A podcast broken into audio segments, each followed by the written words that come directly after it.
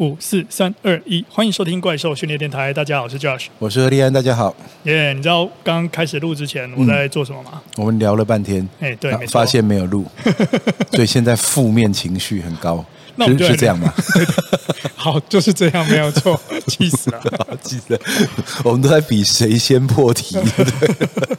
我原本要想说要怎么开始，没想到你直接就讲。好，对，我们今天来聊一下负面情绪。我们现在的负面情绪，你今天想聊的是你的负面情绪，还是我的负面情绪，还是对方的负面情绪？我们来聊一下如何面对别人的负面情绪。好，我们定位成这样子。好好好，OK。我说，我说，为什么这个东西是重要的呢？哈，坦白说哈，其实我们在日常生活当中啊，哈，因为情绪是无处不在的。然后呢，我们其实通常不会重视它的影响力，可它其实影响力非常非常巨大。没错。然后很多时候呢，其实你整个不管是职业生涯啦，你整个一天的行程啦，还有你这一次的行动啦，哈，其实最后你往往是记得那个过程中的情绪。所以呢，我我以前读过一本运动心理学的书哈，它里面讲说啊，他在职业生涯里面哈那么多年哈，那他其实呢。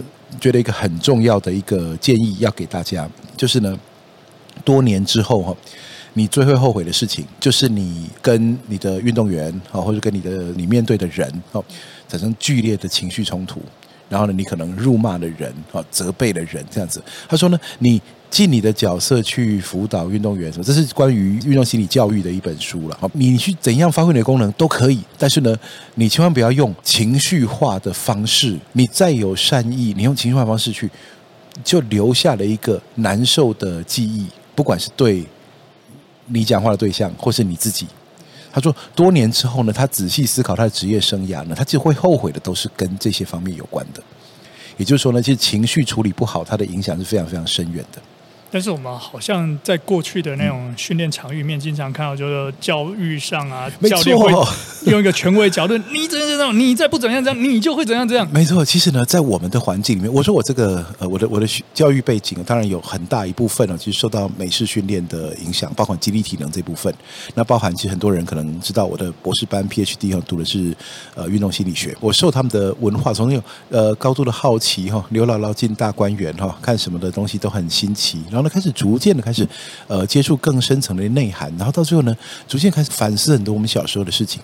其实啊，在我们的这个社会里面啊，我们不要讲说它是什么，呃，来自于什么文化、什么家或什么国哈，都是不管。就是我们成长的那个背景里面呢，其实很多的情绪问题，它是用阶级或威权啊的角度来去解决它的。比方说呢，哈，这个家庭里面常发生的夫妻之间。婆媳之间、长幼之间，其实呢，很多的矛盾它是不被解决的，它是拿一个更大的权威来压你。那就压了压压久了，然后压到什么？压到我们的社会价值观终于开始松动的那一刻，然后开始出现很多很多大反扑啊！这个话题一开哈，又是千万只这个蚯蚓钻出来哈，就是 open a can of worms，然后就这样。那那当然我说呢，讲到父权啊，讲到什么的家族长辈啦，或者什么东西过去的话，价值观都都是哈。那那有机会再跟大家提哈，扯太远。不过呢，很多时候呢，其实我说人际间处处是矛盾，但是呢，在我们的环境里面，经常是一个权威式的压制。啊，威权式的压制应该这样说。那就我们在那个运动运动队里面，你会发现说，像从以前到现在，除了这个教练的绝对权威，再来呢就是学员之间的学长制，哦，学长学姐制。那其实那个在我们那个年代是恶名昭彰的，你就是敢不敢怒不敢言。而大家呢会维护这个体制，为什么呢？因为这个体制啊，呃，某种程度上来说，哈，给了你一个这个向上适应的过程。因为你你媳妇会熬成婆嘛，对不对？对。那所以呢，你这学弟，你会怎么变学长嘛？就是那当年呢，这个你学弟怎么样被被压迫的哈？就给你五十块啦，然后叫你买一两百块的东西回来，然后还要还要找钱，哈，这样子。然后或者是说呢，你呢就在那边哈，呃，这个扫地、拖地、洗碗、洗衣服，哈，然后就这样子整整个，然后大家就进来，大家其实看那个。个之前有个日本的一个相扑的影集，里面也会有这种学长制，欺负的这个小学弟妹的这种情形哈。但他那里面都是男性为为主了哈。那其实这个在台湾的学长制在体育圈就非常非常久的。OK，那你会说这其实很公平啊？就这个这媳妇熬成婆嘛，所以你以前学弟，然后那被欺负了，然后这这这样你会变学长嘛？换你欺负别人嘛？好这样子，这个是完全不公平。为什么呢？因为在这过程当中，你就你是用这个世代的剥削。去粉饰你没有办法处理任何矛盾的问题，而且这出现后遗症很大，被教养的很扭曲啊。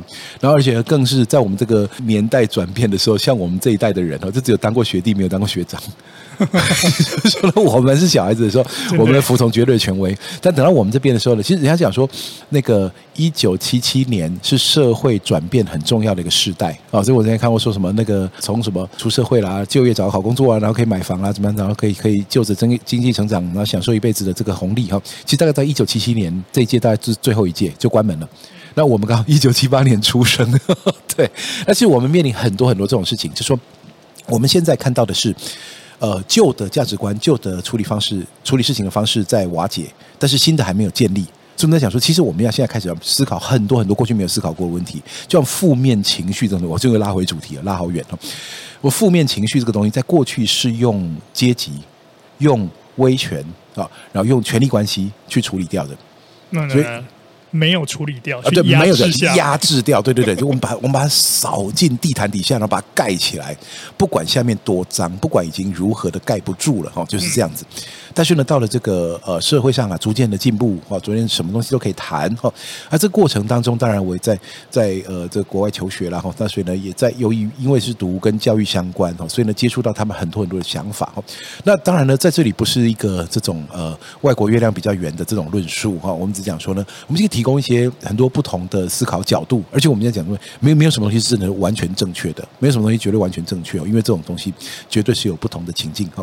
那不过呢，我们先来探讨一个话题，就是负面情绪或者情绪矛盾到底有多普遍？我们到底说我我可不可以不用激励过一天？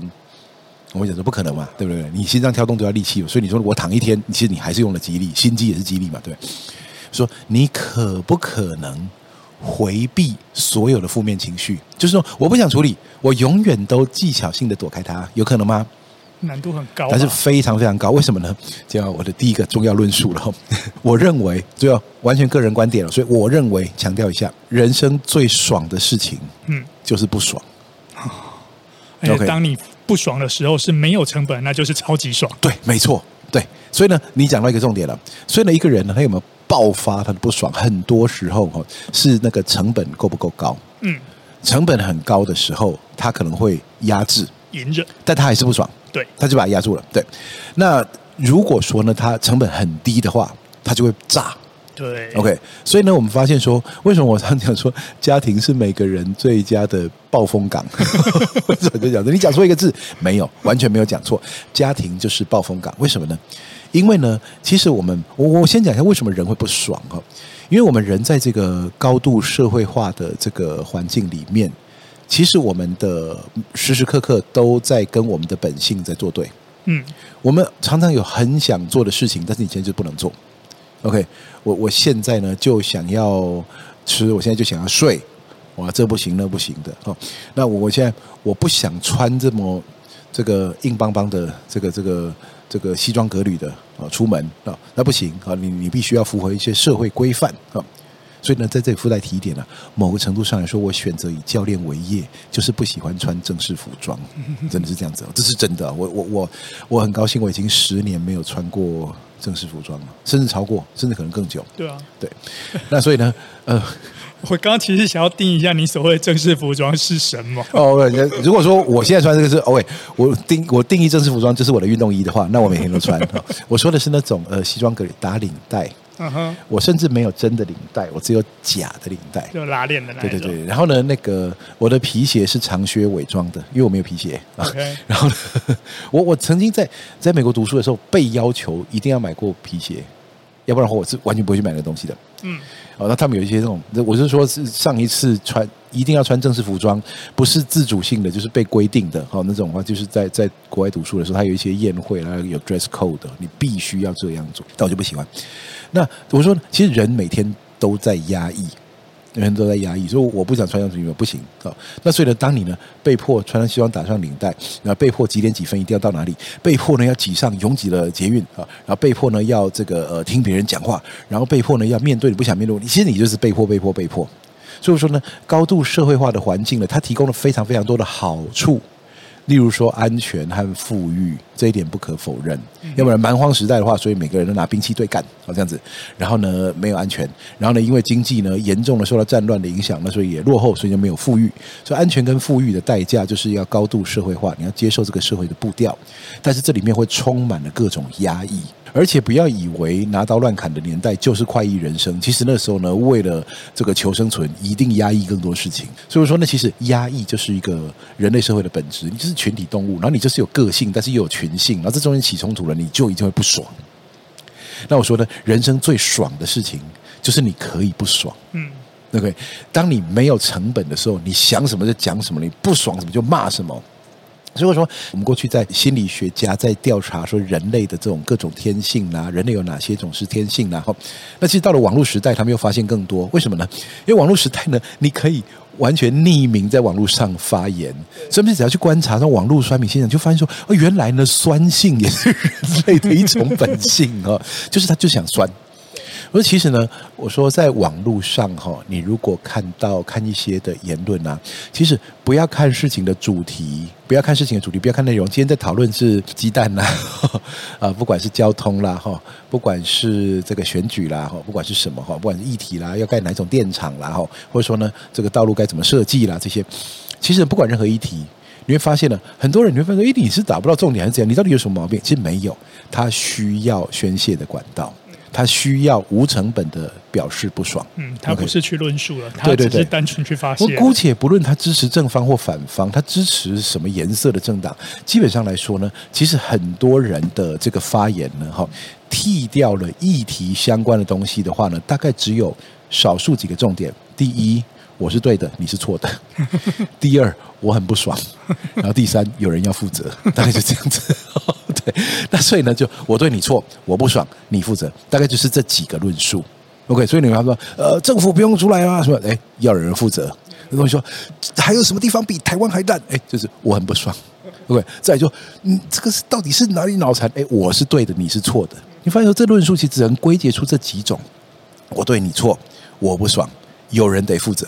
再说这个，那其实我就讲，这个都是在在的显示说呢，我们绝大多数的人呐、啊，其实在一个呃这个负面情绪横流的环境 啊，它不是什么物欲横流啊，它是负能量横流，但是我们并不自知，为什么呢？因为呢，现在无成本的发怒啊的机会多，那所以说呢，在发泄的过程中，他会不爽，那不爽呢就是最爽，OK，但你会讲说呢，哎，可是这个不爽，呃，这个。发泄了过后，那不就好了吗？那我们就要讲到这个呃正增强的问题了。会上瘾的概念。对，没错，他有时他他有时候是正回馈啊，正向回馈。正向回馈的意思是不是不是说我用正面的回馈的，不是的，就是呃一个东西引发了更大的反应，更大反应引发了更大的反应，而不是说呢一个东西我发泄过后，OK，我得到了宁静，我觉得舒服了。好，那就有点像这个吸毒跟吃健康的食物。就是这样差别，吸不就是我吸了以后，哦，超爽了，怎么办？再吸更大，然后呢，没有的时候很痛苦，但是有的时候呢，它必须剂量更大，因为之前已经弄到弄到抗药性都出现了，所以你越弄越大。这跟那个你吃一顿很健康的食物哈，你很饿，你现在吃了饱了，满足了，你可以饱很久。你不会说，我吃完了，哇，超满足了，我要再吃更多。你是这个满足不了，所以它没有饱，这是一种没有饱足感的满足方式。嗯哼。那所以说，负面能量就它会一直爆发，一直爆发，一直爆发。那所以我们其实经常我们需要去面对这种事情。对，而且尤其如果说双方都引起了负面情情绪的时候，嗯，我对你不爽，对，你也爆发回来，你要用加倍的能量羞辱我，才会有过瘾的感觉。对，这就是我们讲这个能量就是在两个人中间丢来丢去。对，然后我又要再反击回去的话，哇，有没有那个你把麦克风？伸到他的喇叭前面，然后制造一个小小的声音，几秒钟后它变超大。为什么呢？因为麦克风的声音收进了喇叭，喇叭放出来的声音收进了麦克风，麦克风的声音收进喇叭。短短的时间内，它变成尖锐刺耳的爆音，这就是恶性循环嘛？对。那所以我说，其实呢，我们不管在网络上面对。负能量，或者是前几天我才刚跟一群教练们谈过这个东西，就是你在工作职场上面对负能量，嗯，这个很重要。对，有人给你不合理的的这个要求哦，哦，怎么样这样子？那或者是说呢，你在家庭或者是亲密关系或者好朋友之间面对负能量，我突然发现了，绝大多数的人对这个东西不但是缺乏认识啊，就缺乏教育呃，呃，缺乏教育好像说是他的错一样，没教养，不是的，就是你你不可能接触过嘛？你在学校教育哪里接触过？学校教育教你维权的那一套嘛，对不对？如果老师的桌子一拍，再给我朝里面试试看，然后这样子。那如果你真的去试了，我刚才在想，这根本不是一个起始句嘛，对不对？可是他是，你确定哦？我要试喽！哎，对啊，你说可以试看吗？我试喽！嘿，我有八个方法来自，我先试第一个啊，那你就完蛋，对不对？大家都知道，你给我试试看这句话呢，就是压制负面情绪用的。那就是说呢，其实没有人在教你如何去面对负面情绪啊。那我就说呢，其实这里面分成。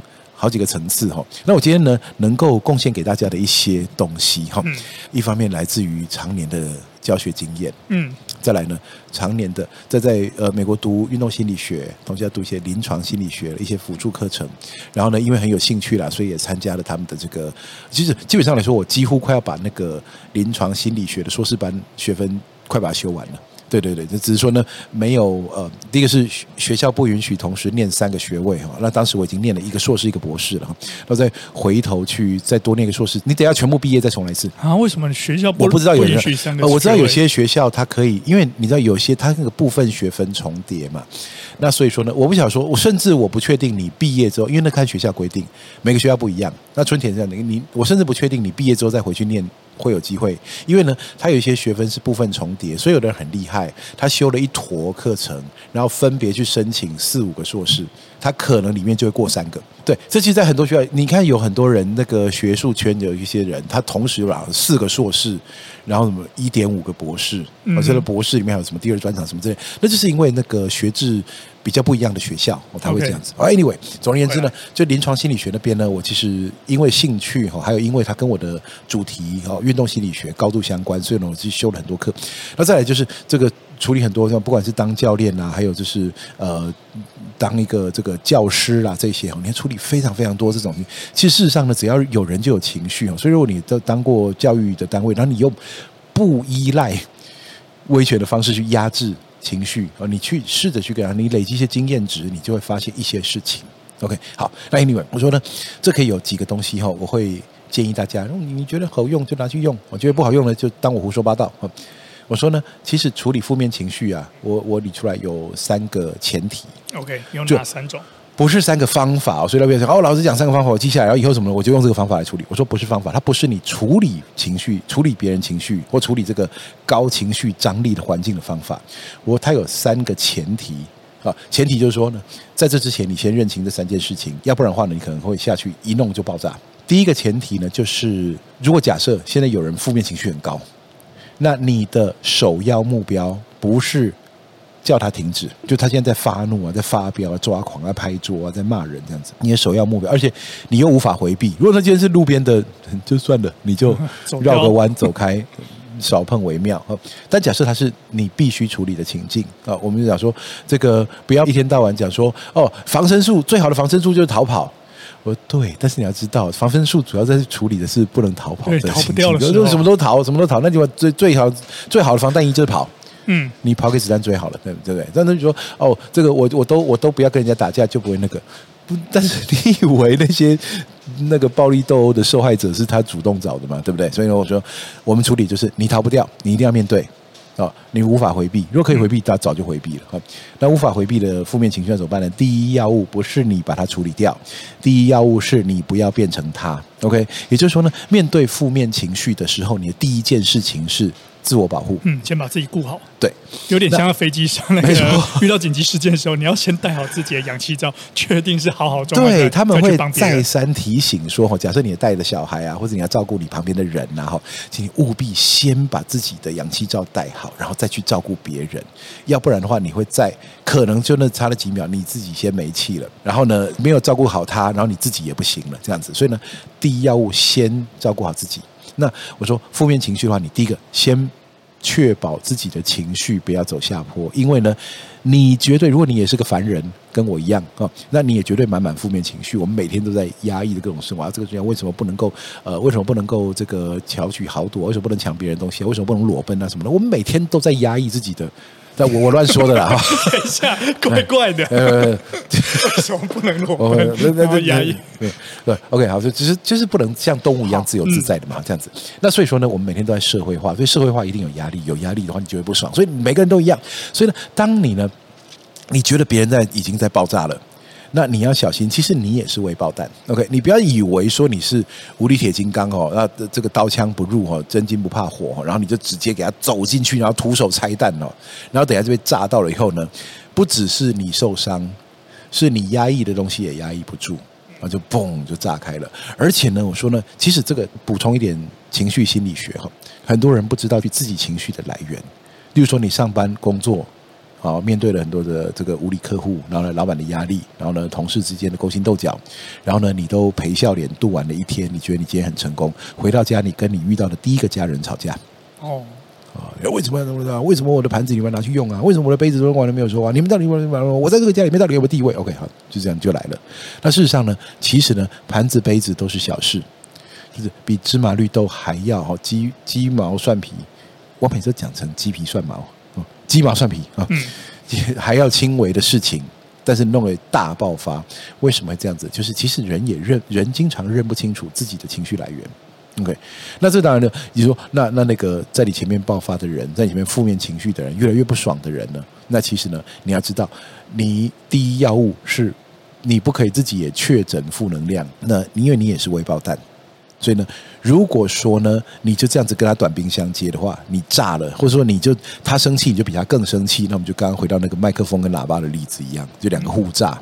OK，好，那所以说呢，这个第一要务就是你不要变成他。第二要务呢，这个比较难哦。第二要务是不要否定别人的情绪。哦，那第一个已经很难了，第二个真的。对了，这个我就说，但是呢，我说这都是前提，这是前提，前提是说你摆正了这几件事情。剩下再去处理问题，不是所有的问题都可以处理得好。有些问题就是基本上就是零和的竞争，它是不可能的，最后一定是看谁的势力强去解决的。但是呢，有非常非常多无谓的，就你事后你争赢了，你也会觉得不值得的那些事情，它可以被这样子避免。那所以呢，我说第一第一个就是你不要变成他，第二个呢就是你呢必须要能够认同别人有情绪，不要否定别人情绪。这有什么好不爽的？你这样没有道理嘛？为什么你要这样？为什么你要那样？实际上呢，其实每一个人他的情绪是他要面对的问题。我不会那么伟大的说那是他的自由，因为呢，他毕竟在做一件可能连对他自己都不好的事情。但是呢，不要否定情绪的存在。其实这个东西呢，特别是带小孩的时候特别有用。而且我们常常看到小孩跟大人常也会这样做：小孩吵闹，然后大人就炸了，就更大声，然后小孩呢就更就是更难过。那就炸更大，然后大人就抓狂，然后到最后呢，就我打你是为你好，实际上没有打你是因为你不爽了，然后你动粗了，而你最后事后你也后悔了，但是为了坚持你没有做错，你只好把老祖宗几千年来的遗训拿出来讲。哦，小孩子不打的话，哦，将来会怎么样？怎么样？哦，实际上呢，这个都是没有什么道理的。哦，那所以说呢，呃，这个认可别人的情绪存在，所以呢，你看他现在在生气。你要想的是，他可能也不知道这个来源。我没有叫你很伟大的说啊，你好棒哦，你很好，我这这的没关系啊，什么都给你啊，没关系。不是的，no no no no no。但是呢，你要认可说，这个人呢，他其实也在面对一个 difficult time 啊，一个困难的时期。那可能有你不明白的原因，可能他的家庭，可能他环境，可能没有，或者就是说呢。你说，那所以说世界上都没有坏人吗？人都不要为自己行为负责吗？No，他的每一步他都得为自己负责。但是呢，你要认同他，他是可以有情绪的。我没有同意你的情绪，这个言论自由很像。我没有同意你讲的内容啊，但是我同意你有自由把它讲出来。那我说呢，我没有同意你，你如果要动粗的话，那当然不行。但是呢，你那边就怎么可以这样？我客户这样就不行啊！你就这样，我这样，OK，好，我我我可以认同你有情绪反应。OK，那为什么这样子很重要呢？因为呢，这主要是一个技术性的问题哦。因为当你不认同他的情绪，你认为说呢，这有什么好不爽的？你到底在不爽什么的？这是不明。其实被否定情绪的感觉非常非常的不好。所以呢，如果说你没有意识到你正在否定别人的情绪，你讲出来的话会非常非常的刺耳，而这个又会落入到。麦克风麦对炸的那种问题，你大声我更大声哈，你否定他，他感觉到被刺伤，然后呢，所以呢，他就更加倍的就炸过来。所以我说，最终凡事你要跟他论个是非曲直可以，但是如果说你没有先没有先守住这几个大前提，那其实呢，你会处理得很痛苦。OK，我们完全不在说什么哦，所以呢，我们就很伟大，所以别人对我们怎样都没关系了，才怪哦！你敢，你试试看哦，但是 哦，就就我们绝对会跟你争个是非公平的，对。但是呢，问题是说在争的过程，或者是说你要处理，或者有些时候啊，那个事情根本就没那么大，根本没什么好争的，就是情绪问题的话，嗯，其实认同他的情绪，搞不好就解决了。其实呢，像呃，在带小小孩的时候。小 baby 啊，然后小 baby 有时候呢，他稍微懂事，但又没有那么懂事的时候，常常会因为一些小事情大哭大闹。而这以前呢，在没有经验的时候，所以我就想说，小孩子越排行越前面的越可怜哦，因为呢，大人越没有经验。排行越后面的越幸福，因为大人有经验的。在没有经验的时候呢，你会想要压制他的情绪。那压制他的情绪的话，第一个是你自己会爆掉，第二个你是否定他的情绪存在。你否定他，你如果说这有什么好哭的，这这有什么好生气的，这有什么好那个，那你就否定他的情绪，所以他被刺得更伤，他更伤就更不会好，更不会好，他就更放弃，放弃控制他的行为之后呢，你就整个一发不可收拾。他说：“有些时候呢，像小小孩在难过、在哭闹，或者说在嘶吼、在尖叫，觉得不公平的时候，其实呢，我现在都一招，就是走到他耳边，轻轻的跟他说：‘我知道，我知道，我知道，我知道。’我说这连说好几个‘我知道’，那个哭声就慢慢变小了，因为他知道。有人承接了他的情绪。当然，你不是对大人小孩都一样的手法，你当然自己要语语境要换一下。但是呢，当人家觉得他的情绪被承接、被认可，他气自动消了一半。”而他觉得越没有人承接到，他越想重复发出讯号来让你确认他现在是不爽的。那所以我说认同情绪啊，不是没有是非，OK 啊，那小孩子啦，什么跟人家这个动手了，打了人了，哦，然后呢回来后，然后以后说为什么打人？然后他就大哭说他先动我的东西的，大哭。然后呢你说不要动你东西，不能打人啊，说他先动我的就不行了。然后两个人就。大人小孩没有道理就吵起来了，但实际上你跟他说：“我知道，我知道，我知道你东西被动了很不爽。那我们先控制情绪，我再来跟你谈动手的必须负起的责任和你以后决定该怎么做，我该怎么面对这种事情，这样才有建设性嘛？对。所以呢，我说第一步啊，这个你不要变成他啊。第二呢，你要不要否定人家情绪？那最后一步就是呢，剩下来啊，开始准备要解决问题的时候，技术问题用技术解决。”怎么个技术法？凡是只要可以用技术问题的，都用技术解决。像是像是举例来说哈，就是假设呢有两个小孩子，他他就是在一起就吵架，那就坐远一点嘛，对不对？OK，好。然后呢，假设呢这小孩子硬是不肯穿长袖，然后呢你要穿长袖，我不要穿长袖，然后呢这两个就吵起来了。我就是要你穿长袖。然后你为什么可以不听话？我是长辈，我是大人，我讲话你可以不用听吗？OK，这就整整个就走错了。那错的方向是越努力是越糟的。那但是呢，不想穿长袖，那穿厚一点的短袖。如果你在乎的是怕着凉的话，那我们知道嘛，其实核心温度最重要嘛，所以躯干有包住就好啦，对不对？那或者说呢，我不想去呃这个谁谁谁家玩，OK，那就不要去。OK，然后 就这技术问题哦，不是大是大非的问题的话，技术问题用技术去解决。那如果今天是什么？哦，我不想写作业啦，我不想学习啦，或者说呢，我不想跟他公平对待啦。哦，那个部分就是要教了，那就困难了。OK，那就当然到了大人，就会这部分就更困难、更复杂哦，利益关系啊，各种东西啊，什么东西的。但是呢，我说不管最后的问题有多难。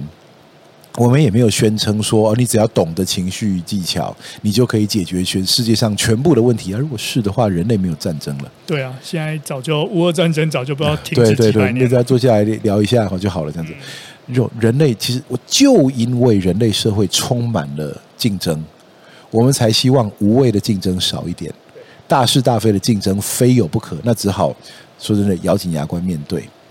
但是呢，很多时候人家是咬紧牙关面对无足轻重的小事情，然后在那里大发雷霆的做。事实上，我某种程度上，我觉得很多人对小事抓狂的比较厉害，因为大事他真的得负责，就会回到情绪成本的问题。对对对。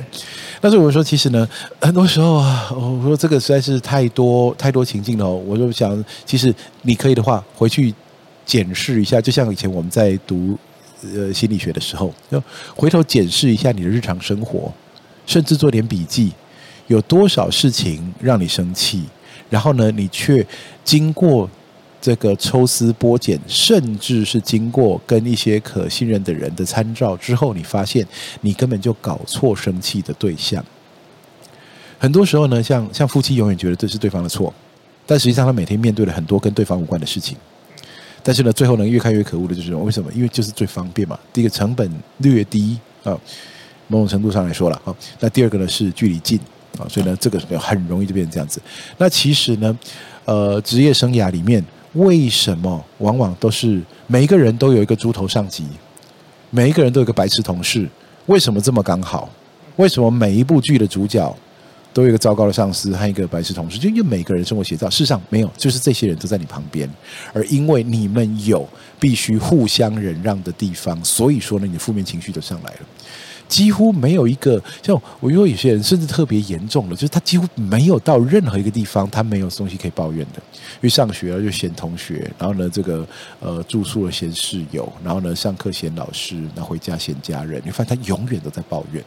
而实际上就是因为呢，他没有好好的去导演。当然，这是处于在他个人的问题。但我们今天今天主要讲的是说，你面对别人的问题，说怎么办？面对面对个人的问题的话，我们以后再提。